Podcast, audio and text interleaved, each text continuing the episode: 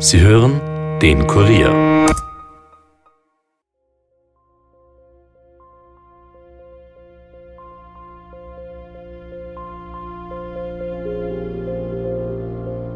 So wie die Spurenlage war, dürfte die Frau Matzmann den Täter beim Durchsuchen oder beim Betreten der Wohnung überrascht haben und ist es in weiterer Folge zu, zu der Auseinandersetzung und zur Tötungshandlung gegen die Frau Matzmann gekommen. Es war alles nicht zugesperrt, es war praktisch offen. Und, und in der Küche am Boden war sehr viel Blut. Für mich wie eine Spur ins, nach Ex-Jugoslawien. Und dann habe ich den Doktor angerufen, der ist dann gekommen und der hat gesehen, dass er sich da gedrückt hat.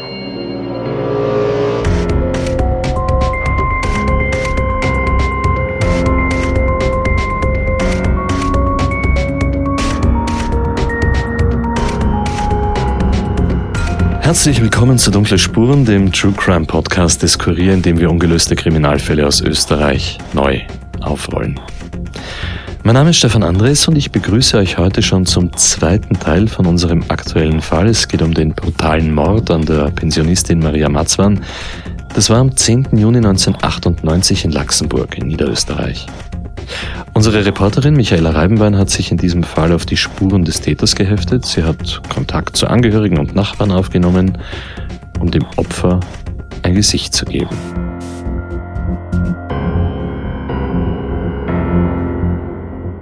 Und sie ist jetzt wieder hier im Kurier Podcast Studio. Hallo Michi. Hallo Stefan. Michi, Bevor wir deine neuen Recherchen hören, lass uns vorher mal ganz kurz zusammenfassen, was wir zu diesem Fall im ersten Teil erfahren haben, nämlich am 10. Juni 1998 wird die 79-jährige alleinstehende Frau in ihrem Haus erstochen. Mehrere Personen haben den Täter gesehen. Darunter auch zwei Nachbarn, die den Mann beobachtet haben, wie er beim Zaun vom Haus gestanden ist, in dem Maria Matzwan gewohnt hat. Eine Frau hat ihn sogar angesprochen, daher wissen wir, dass der Täter einen osteuropäischen Akzent gehabt haben muss. Und auch auf der Flucht fällt der Mann einem Bauarbeiter auf. Trotzdem ist er aber damals entkommen. Ja, und es gibt nicht nur Augenzeugen, sondern sogar eine Ohrenzeugin. Eine Radfahrerin hat um 10.15 Uhr Schreie aus dem Haus von Frau Matzwan in der Andreas-Teufel-Gasse gehört. Doch weil sie nicht allein ist und die anderen in der Gruppe nichts Verdächtiges gehört haben, fährt sie weiter. Erst später erfährt sie, dass sie den Todeskampf von Maria Matzwan gehört hat. Der Täter hinterlässt Spuren, sowohl einen Fingerabdruck als auch DNA-Spuren. Aber bis heute hat sie die Polizei niemanden zuordnen können. Ja, und die Spuren gibt's auch deshalb, weil es in dem Haus einen Kampf gegeben hat. Der Täter hat Frau Matzwan schon im Freien, also im Windfang, bei der Eingangstür attackiert, sie dann ins Haus gedrängt und schließlich ins Wohnzimmer gezerrt, Dort wird später auch die Leiche von Frau Matzwan am Boden liegend aufgefunden. Ja, und genau an dieser Stelle sind wir das letzte Mal stehen geblieben. Wir kommen jetzt zu einem besonders tragischen Aspekt in diesem Fall, Michi. Ja, leider, äh, denn es ist dann die eigene Tochter, die die Leiche von Frau Matzwan wenige Stunden später findet. Die eigene Mutter erstochen aufzufinden, ist ein, ist ein echter Schicksalsschlag. Den möchte man sich überhaupt nicht vorstellen. Da gebe ich dir absolut recht. Aber Michi, du hast Gelegenheit gehabt, mit dieser Tochter zu sprechen. Ja, tatsächlich. Die Frau ist mittlerweile auch schon 78 Jahre alt. Sie lebt mit ihrem Mann in Biedermannsdorf. Das ist nur wenige Kilometer vom Tatort entfernt. Und sie hat einem Treffen und einem Interview zugestimmt. Wegen Corona haben wir uns im Innenhof des Hauses unterhalten und äh, sie ist genauso klein und zierlich wie ihre Mutter. Sie hat dunkle Haare, trägt eine Brille und hat einen leicht gebückten Gang. Und sie hat Probleme mit ihren Beinen. Das macht ihr speziell beim Stiegensteigen zu schaffen. Als sie uns empfangen hat, hat sie eine geblümte Bluse getragen, darüber eine braune Weste. Und sie hatte grüne Crocs an. Muss sie eigentlich noch oft an diese Tat denken? Naja, ja. Also der Mord an ihrer Mutter, der beschäftigt sie noch immer sehr. Äh, und es ist ja auch ein großes Anliegen, dass der Fall aufgeklärt wird. Sie ist auch heute noch regelmäßig in Kontakt mit der Polizei, auch wenn die Chancen nach 22 Jahren natürlich, also so realistisch muss man sein, überschaubar sind. Sie will dazu beitragen, dass der Fall nicht in Vergessenheit gerät, dass man hier nicht aufgibt. Sie hat uns nur darum gebeten, dass wir ihren Nachnamen nicht nennen, was wir natürlich respektieren. Und deshalb kommt sie bei uns als Margit W. zu Wort. Sie erinnert sich für uns an das letzte Gespräch mit ihrer Mutter. Wir haben ausgemacht, dass ich zu ihr hinkomme, also am Vormittag. Und dass, dass ich Gras mähen und ich, ich helfe ihr die Tabletten, die, die sie nehmen soll. Aber nur weil ich gesagt habe, ich komme hin, hat sie vorher schon die Tür nicht zugesperrt offen lassen, die, die Tür zum Garten und die Tür beim Eingang und beim hinten bei der Terrasse, das war schon alles offen, weil damit ich ja, Gras mähen kann und, und äh, dass ich, ja, na, ich bin eigentlich blöd gewesen. Ich hätte müssen Vormittag und Nachmittag hätte ich können äh, ins Metro einkaufen. Leider bin ich damals ins Metro und habe gesagt, ich komme erst Nachmittag ins nach Luxemburg wir haben telefoniert jeden Tag. Also ich habe meine Mutter jeden Tag angerufen, Vormittag und Nachmittag und manchmal am Abend. Und mein Mann hat gesagt, musst du dreimal am Tag anrufen. Ich sage, na ja, ich will wissen, wie sie geht und was sie braucht, weil ich bin ja für sie einkaufen gegangen. Naja, wie gesagt, das und das damals, wie das passiert ist, mit mir sie umgebracht wurde, da habe ich dann schon, ich war im Metro und vom Metro habe ich dann angerufen in Luxemburg, aber da hat es niemand abgehoben, war den komisch. Dann bin ich heimgekommen und da habe ich dann da auch angerufen, wieder nichts, wurde, hat sie nicht, sie ja schon ist nicht abgehoben. Jetzt habe ich dazu meinem Mann gesagt, das heißt, ich, ich, ich bin dann mit dem Mineral, ja, bin ich nach Luxemburg mit dem Fahrrad, sage ich, ich, ich habe jetzt ein paar Mal angerufen, aber meine Mutter hebt nicht an. Habe ich das jetzt richtig verstanden, Michi? Die Frau W. wollte ursprünglich am Vormittag ihre Mutter besuchen, aber weil sie einen Einkauf vorgehabt hat, hat sie es dann auf den Nachmittag verschoben. Und dann später beim Einkaufen und danach hat sie noch einmal angerufen? Ja, so ist es. Und als sie ihre Mutter dann zweimal nicht erreicht hat, da hat sie schon ein mulmiges Gefühl bekommen, hat sich auf ihr Rad gesetzt und auf den Weg nach Luxemburg gemacht und sie vermutet, dass ihre Mutter die Türen und das Tor vom Gartenzaun offen gelassen hat, weil sie eben den Besuch der Tochter erwartet hat. Und so ist der Täter dann also ohne Probleme hineingekommen. Ja, obwohl auch da gibt's unterschiedliche Aussagen. Also andere Personen haben die Frau wiederum als äh, sehr vorsichtig beschrieben. Sie hätte nach jedem Besuch sofort die Tür zugesperrt, auch wenn sie nur im Garten war, da hat sie abgesperrt, haben die erklärt. Einbruchspuren sind damals jedenfalls keine gefunden worden.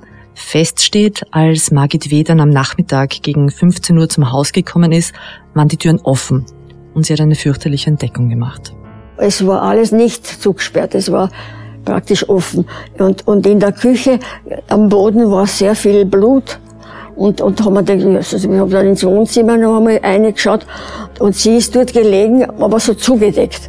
Man hat nicht gesehen, dass drunter alles blutig ist zugedeckt. Der hat's, der hat's umgebracht und hat's vom, von der Küche rüber ge, geschleppt in die, ins Wohnzimmer und hat's dann zugedeckt mit, mit einem Gewand. Der Mörder hat also Kleidung über die Leiche von der Frau Matzmann gelegt? Das ist doch eine komplett neue Information. Ja, ja, absolut. Zum Zeitpunkt des Interviews mit Margit W., da habe ich ja schon einiges über den Fall gewusst. Aber das, das war auch etwas ganz Neues für mich. Und deshalb habe ich auch bei Tatortermittler Gerd Keinsbauer nachgefragt. Also bei uns, beim Eintreffen der Spurensicherung, war die Leiche nicht mit Kleidungsstücken abgedeckt, sondern hat nur die Kleidung, die sie am Körper getragen hat, war vorhanden, aber sonst keine zusätzliche Kleidung. Das ist seltsam. Hat da irgendwer in der Zwischenzeit die Kleidung von der Leiche heruntergenommen? Ich meine, da waren ja vielleicht Spuren darauf oder oder ist das Ganze doch nur ein Irrtum? Ja, ich kann mir beides vorstellen. Also damals dürfte die Frau W. das gegenüber der Polizei jedenfalls nicht erwähnt haben. Oder es sind ja doch schon 22 Jahre vergangen, ihr Gedächtnis spielte da einen Streich. Aber vielleicht war die Leiche ja tatsächlich zugedeckt und die ersten Personen, die dann eingetroffen sind, haben die Kleidung weggenommen. Das waren nämlich keine Polizisten. Und dann habe ich den Doktor angerufen, das war der Dr. Lomoschitz damals noch, und der ist dann gekommen und äh, der hat gesehen, dass, dass sie da, äh, dass, dass er sie da gedrückt hat, also dass sie da keine Luft mehr am Hals, keine, keine beim Hals gedrückt mhm. hat. Und dann waren, äh, noch andere Leute, also Laxenburger, von der Laxenburger Gemeinde waren noch mehrere Leute. Ich weiß jetzt gar nicht, wie viele noch dann dort waren. Und ich bin dann, auf jeden Fall bin ich dann dort gestanden und ja, und das war schlecht, weil wir alle sind mit, mit, mit den Schuhen herumgegangen und jetzt weiß man dann nicht, was den seine, was der für Schuh gehabt hat oder was er angegriffen hat. Das ist mhm. nicht so klar. Also die Frau W. hat nicht gleich die Polizei gerufen, sondern den Hausarzt. Und wenn der damals feststellen konnte, dass die Frau Matzmann gewürgt worden ist, dann muss jemand die Kleidung von der Leiche entfernt haben. Oder ist es wirklich so, dass sich das im Lauf der Jahre in der Erinnerung falsch eingeprägt hat? Hm. Ist natürlich beides vorstellbar. Und wir dürfen auch nicht vergessen, was das für eine Stresssituation für die Tochter gewesen sein muss, damals und eigentlich jetzt immer noch. Ja, ja, also im Interview habe ich den Eindruck gehabt, dass sie sich auch jetzt noch Vorwürfe macht, weil sie damals im Einkaufen gefahren ist statt zu ihrer Mutter. Auch wenn sie so etwas natürlich unmöglich ahnen konnte. Die Frau Matzmann und ihre Tochter, die hatten ja auch ein sehr enges Verhältnis. Michi, wir wissen ja schon, dass die Leiche von der Frau Matzmann am Wohnzimmerboden gelegen ist und dass der Täter Spuren hinterlassen hat. Aber hat der Mann etwas Spezielles gesucht oder irgendwas mitgenommen? Ich meine, eigentlich die wichtigste Frage in jedem Mordfall, was ist das Motiv? War die Frau Marzmann vielleicht reich? Stimmt, ja, das ist eine wesentliche Frage und die kann uns Chefinspektor Hannes Fellner besser beantworten. Er ist der Leiter der Mordabteilung im LKA Niederösterreich Kurz ist er ja schon im ersten Teil von unserem Podcast zu Wort gekommen, aber wir haben natürlich ausführlicher mit ihm über die Tat gesprochen und ihn in seinem Büro in St. Pölten besucht. Also ich war selbst am Tatort damals. Für uns hat, hat es so ausgesehen und das hat, hatten die weiteren Ermittlungen dann auch bestätigt, offensichtlich, dass es sich um einen Einschleichdieb oder, oder einen Gelegenheitsdieb gehandelt hat, der eine, eine Gelegenheit abgewartet hat, auf das Grundstück zu kommen und so wie, so wie die Spurenlage war, dürfte die Frau Matzmann den Täter beim Durchsuchen oder beim Betreten der Wohnung überrascht haben und ist es in weiterer Folge zu, zu der Auseinandersetzung und zur Tötungshandlung gegen die Frau Matzmann gekommen. Bei dem Wohnhaus der Frau Matzmann handelt es sich um ein Einfamilienhaus in einem Siedlungsgebiet in Luxemburg, so wie alle Häuser in dieser Siedlung. Also es war nicht wirklich von außen äh, wahrnehmbar oder, oder feststellbar, dass dort wirklich viel Geld oder viel Wertsachen zu holen sind. Auch die Frau Matzmann selber hat jetzt nicht den Eindruck erweckt, dass sie besonders reich wäre. Nein, sie, sie war für ihr Alter, sie war damals 79, sehr mobil. Sie versorgte sich selbst, sie versorgte den Garten und verrichtete alle Tätigkeiten selbstständig. Aber sie lebte ein bescheidenes, einfaches Leben, würde ich es beschreiben. Also ein Verbrecher, der es auf Geld abgesehen hat, sucht sich wahrscheinlich ein anderes Opfer, aber weiß man eigentlich, was der Täter dann alles mitgenommen hat? Ja, zumindest so in etwa. Also der Tatort war offensichtlich nicht durchwühlt, aber aufgrund der, der Ermittlungen konnten wir nachvollziehen, dass offensichtlich aus der Geldbörse der Frau Matzmann ein Bargeldbetrag von mehreren hundert Schilling gefehlt hat, ein oder zwei Schlüsselbunde und möglicherweise äh, eine Halskette oder zwei Halsketten und Silbermünzen, aber nicht wirklich etwas Wertvolles. Aber zumindest oberflächlich dürfte der Täter das Haus durchsucht haben. So hat uns das zumindest die Tochter der Frau Matzwan geschildert. Oh ja, es war äh, im Wohnzimmer der Fernseher und äh, überall und oben vom Fernseher hat sie gehabt Handtücher und da hat man gesehen, dass da einer gesucht hat. Und auf jeden Fall hat es gehabt, äh, hat's, äh, hatten sie auch Geld hat's gehabt. Und äh, äh, Schmuck. Jetzt habe ich das. In Schmuck hat er gestohlen, sogar die Ehe, Eheringe hat er mitgenommen und das äh, ein bisschen Schmuck, was gehabt hat. Nur, äh, wo, sie, wo sie ihr Geld hat, hat er nicht gewusst, wo sie das Geld versteckt hat. Also das Versteck mit dem Bargeld, das war damals im Wohnzimmer unter einem Kasten. Das blieb unberührt. Aber eben Wertgegenstände, die offen herumgelegen sind, etwa diese Münzen, die hat er mitgenommen. Die Münzen hat die Frau Matzwan zu ihrem 75. Geburtstag von der Gemeinde Laxenburg geschenkt bekommen. Ihre Tochter hat uns ein Foto gezeigt von damals. Da sitzt ihre Mutter im Wohnzimmer. Sie trägt eine weiße Bluse, hat sich die grauen Haare nach hinten gesteckt.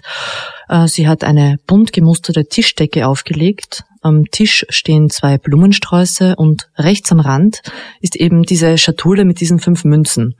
Und die Frau Matzwan, die hat ein Lächeln auf den Lippen und man merkt, dass sie sich über diese Aufmerksamkeit wirklich gefreut hat. Der Chefinspektor Fellner hat doch vorhin erwähnt, dass der Täter ein Einschleichdieb gewesen sein könnte, der von der Frau Matzmann überrascht worden ist. Michi, hat die Polizei damals einen Verdächtigen ausgeforscht oder hat es Hinweise gegeben nach der Veröffentlichung vom Phantombild? Ja, es hat nicht nur einen Verdächtigen gegeben, es hat sogar mehrere gegeben. Und eine Spur, die führt zu einer Pizzeria in Wiener Neustadt. Eine Spur in eine Pizzeria. Hm, spannend. Aber darüber sprechen wir gleich noch nach einer kurzen Werbepause.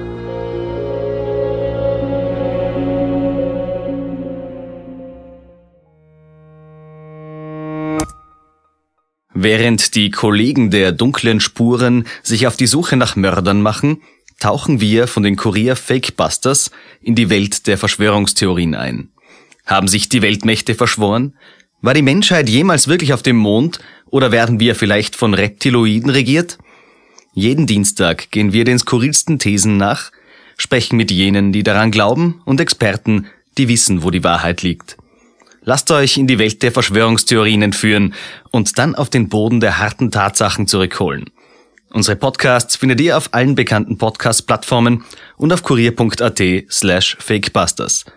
Bleibt skeptisch, aber hört uns gut zu.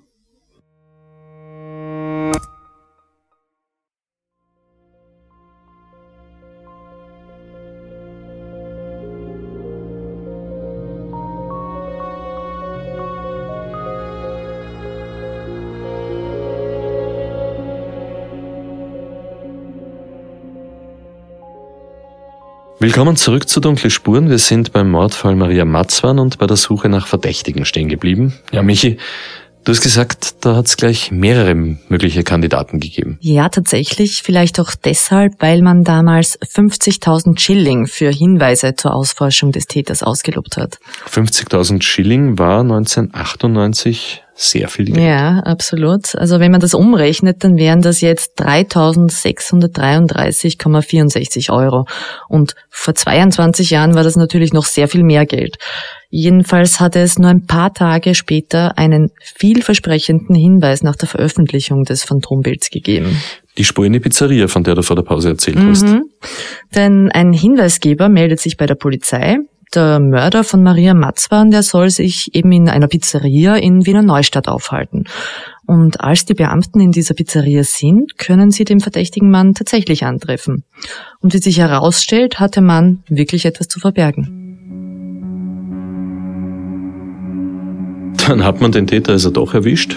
Warum reden wir über das Ganze? Na, warte ab. Äh, der Mann war auf alle Fälle dubios. Also als man seinen Ausweis kontrolliert hat, hat sich herausgestellt, dass er mit einem gestohlenen Reisepass unterwegs war. Also gut, das ist wirklich verdächtig. Ja, der Pass, der war in Deutschland als gestohlen gemeldet und hat eigentlich einem Serben gehört. Doch wie sich herausgestellt hat, war der Mann in Wiener Neustadt aus Bosnien und er hat sich illegal in Österreich aufgehalten. Dann wollte dieser Mann also seine Identität verschleiern. Ja, das schaut so aus, ja. Aber ist er jetzt als Mörder in Frage gekommen? Also was passen würde, er war 38 Jahre alt und das stimmt auch mit den Zeugenwahrnehmungen überein. Er muss eine gewisse optische Ähnlichkeit gehabt haben, sonst wäre der Hinweis ja nicht gekommen. Und er stammt aus Bosnien. Wir erinnern uns, der Mörder hatte einen Akzent. Also war er es? Nein, obwohl so viel dafür sprechen würde. Aber dieser Mann hat ein Alibi. Er ist danach in Schubhaft genommen und in seine Heimat abgeschoben worden, weil er sich ja illegal in Österreich aufgehalten hat. Tja, das hat jetzt vielversprechend geklungen. Aber eins, du hast doch gesagt, dass es mehrere Verdächtige gegeben hat. Ja, richtig, richtig. Unter anderem auch einen Serienräuber aus Wien Favoriten. Der Mann hat 23 ältere Frauen mit einem Messer überfallen. Und deshalb lag die Vermutung nahe, dass er etwas mit dem Mord zu tun gehabt haben könnte. Ja und? War es nicht? Der hat das beste Alibi überhaupt. Ähm, vier Tage vor dem Mord ist er verhaftet worden. Er ist also schon im Gefängnis gewesen, als die Frau Matzmann erstochen worden ist. Also wieder eine heiße Spur, die dann nicht unbedingt zum Erfolg führt. Aber hat es dann noch mehr Verdächtige gegeben? Ja, schon. Also Hinweise zum Beispiel, die in die Drogenszene geführt haben, aber auch die haben sich leider als falsch herausgestellt. Und unser Mörder hat ja eine auffällige Umhängetasche dabei gehabt, wenn du dich erinnerst. Ah ja. Ja, und deshalb hat man sich auch die Werbemittelverteiler angeschaut. Aber auch da leider nein.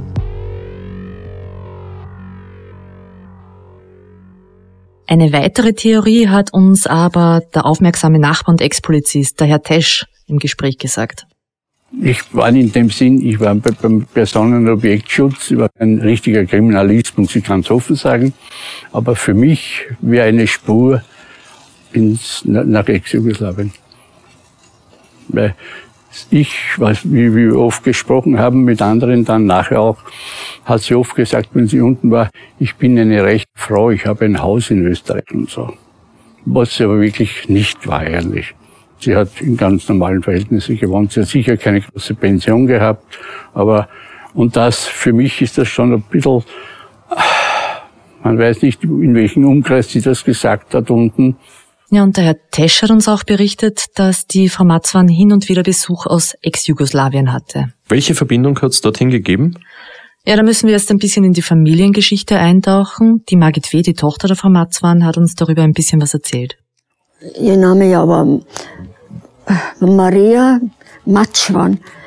Äh, geboren war sie in, in Kroatien und ihr, ihr Geburtsname war Furlan, also Maria Furlan.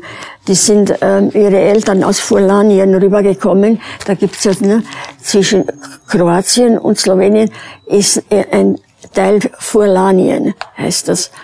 Und von dort sind ihre äh, Eltern und Großeltern her. Mein Vater war, damals hat man gesagt, ein Volksdeutscher. Das war ein Donauschwaben, hat man auch gesagt. Das war mein Vater. Und der war im Zweiten Weltkrieg äh, mit den, wie soll ich sagen, mit den Deutschen im Zweiten Weltkrieg.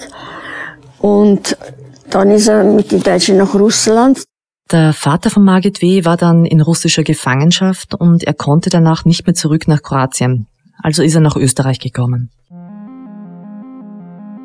Ich bin mit meiner Mutter dann nach Österreich gekommen, äh, weil ja, wir haben gehört, dass er in Österreich ist. Er hat dann in Luxemburg gewohnt, im alten Schloss.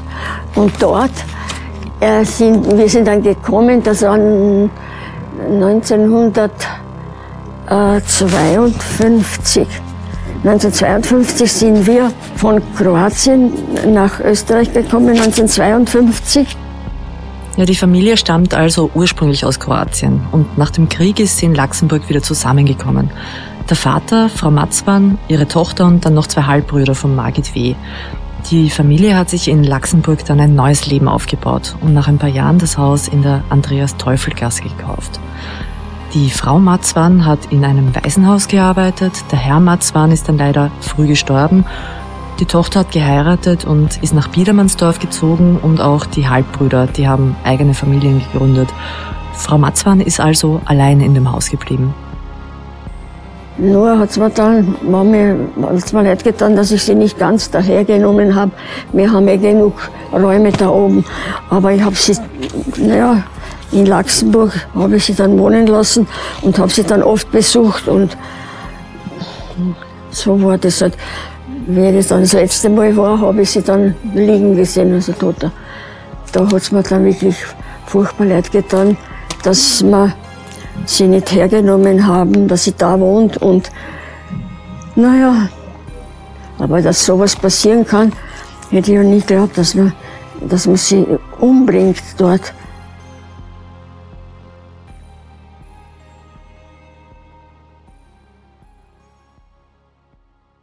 Diese Spur nach Ex-Jugoslawien klingt eigentlich ziemlich plausibel, so mit der ganzen Familiengeschichte, oder Michi? Ja, auf den ersten Blick auf alle Fälle.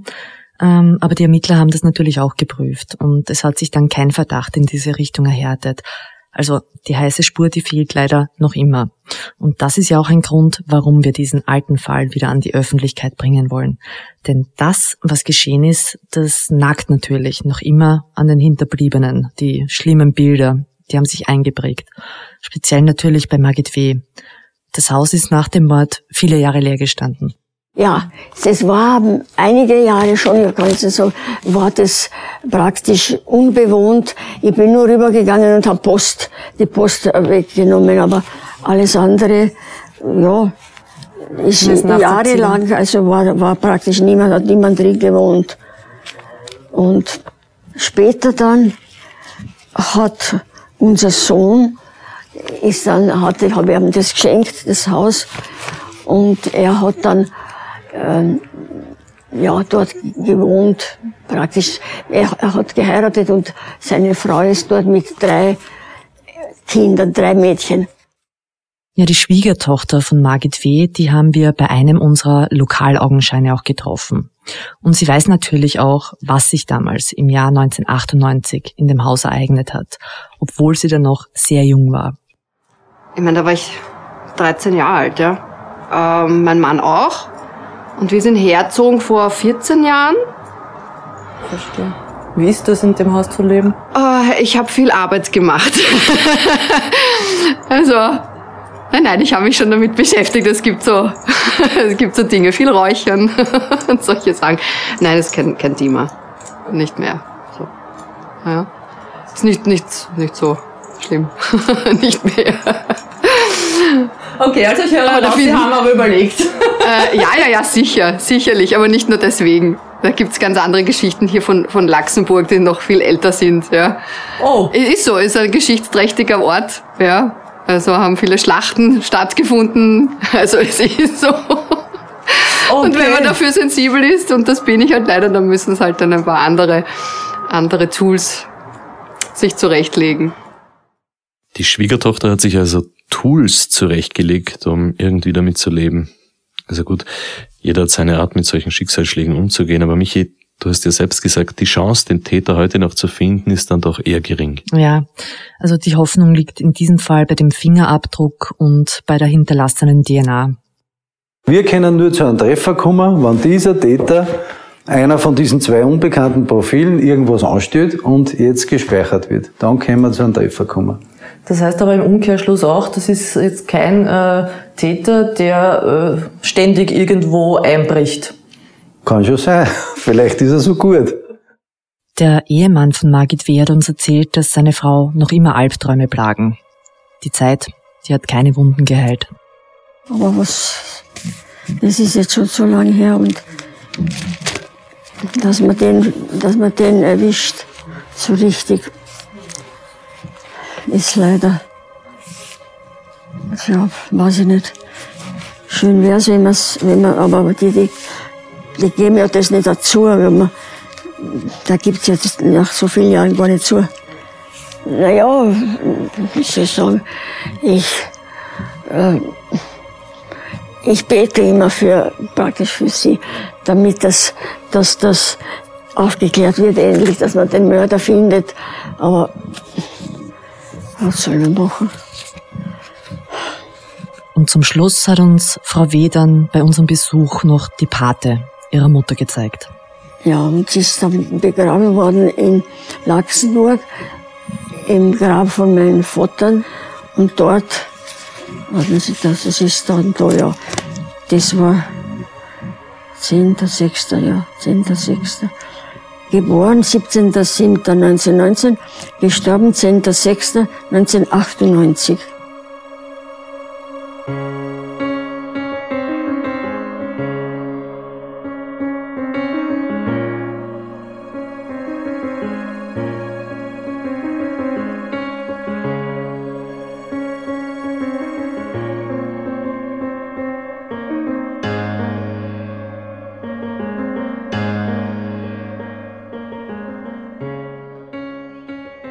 danken an dieser Stelle dem Landeskriminalamt Niederösterreich für die Zusammenarbeit, aber auch der Familie und den Nachbarn von Maria Matzwan für die Unterstützung bei der Aufarbeitung von diesem Fall und jeden und jeder, der oder die sich hier für ein Interview bereit erklärt hat.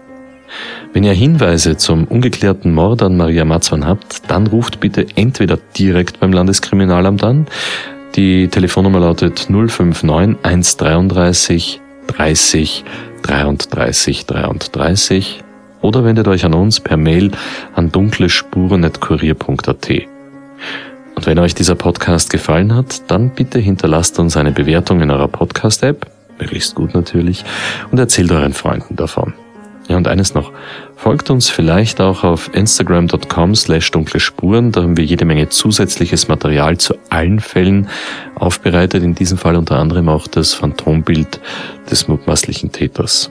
Dunkle Spuren ist ein Podcast des Kurier. Moderation Stefan Andres. Reporterinnen Yvonne Wiedler, Michaela Reibenwein und Elisabeth Hofer. Schnitt Dominik Kanzian und Tobias Peböck. Der Titelsong von Tobias Schützenberger produziert von Elias Nabmesnik.